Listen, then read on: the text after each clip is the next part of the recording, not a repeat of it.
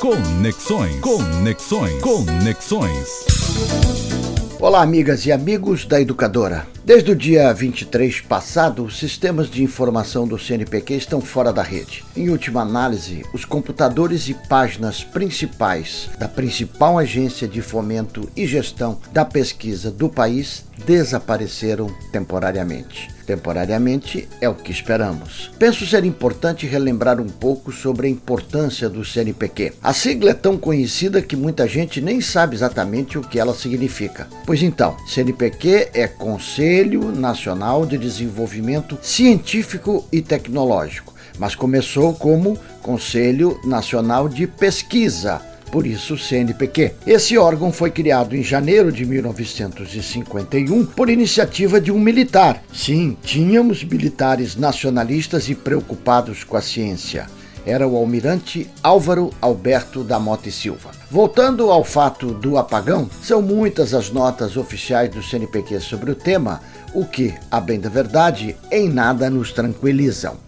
Nas notas, o presidente Evaldo Ferreira Vilela anuncia que o problema ocorrido não foi por falta de investimentos. Como não? Se o que provocou o apagão segundo nos informam os servidores do órgão e a própria comunidade acadêmica, foi a queima da placa controladora dos computadores principais e que estava, pasmem, sem contrato de manutenção já há mais de três anos. Nada de novo, pois essas dificuldades de orçamento do CNPq e de pouca manutenção dos seus sistemas informáticos era desde muito vivida por nós, pesquisadores que necessitamos dos sistemas quase que cotidianamente, e pelos próprios servidores do órgão. Pois os sistemas de tecnologia do CNPq são responsáveis pela guarda de dados da ciência brasileira, sendo o principal o currículo Lattes, que registra as nossas produções, sendo considerado uma referência internacional por agrupar uma quantidade enorme de informações sobre a produção científica brasileira. Os cortes nos orçamentos de ciência e tecnologia são enormes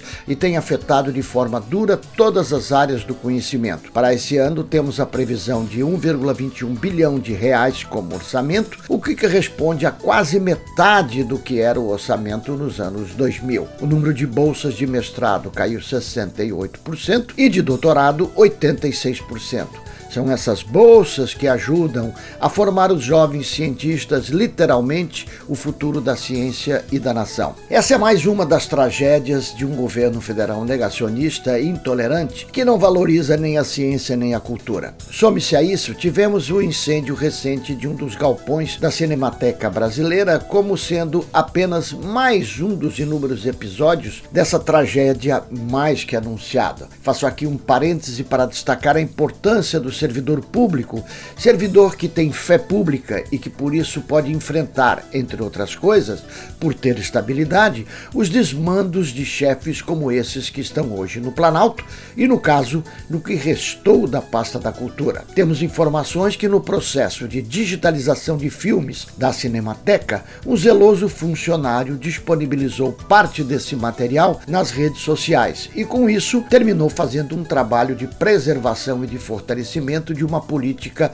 centrada no aberto, digna de destaque. O mesmo acontece com os bravos técnicos do INEP e do CNPq, para ficarem apenas dois órgãos que não aceitam esses desmandos e prestam importantes informações sobre as truculências e os ocorridos para que a sociedade possa tomar conhecimento e se manifestar politicamente. Bravos servidores públicos. E como falamos em ciência e em servidores públicos que merecem destaque, termino o meu comentário de hoje, dedicando e fazendo uma homenagem a uma querida colega, professora doutora Fran Demétrio, primeira professora trans da Universidade Federal do Recôncavo da Bahia, a UFRB, e provavelmente uma das primeiras do Brasil. Fran Demétrio, uma mulher trans, doce e potente, cirúrgica nas suas análises, precisa na sua fala. Nos deixou e fará muita falta para a ciência brasileira e para as nossas lutas políticas de retomada para um país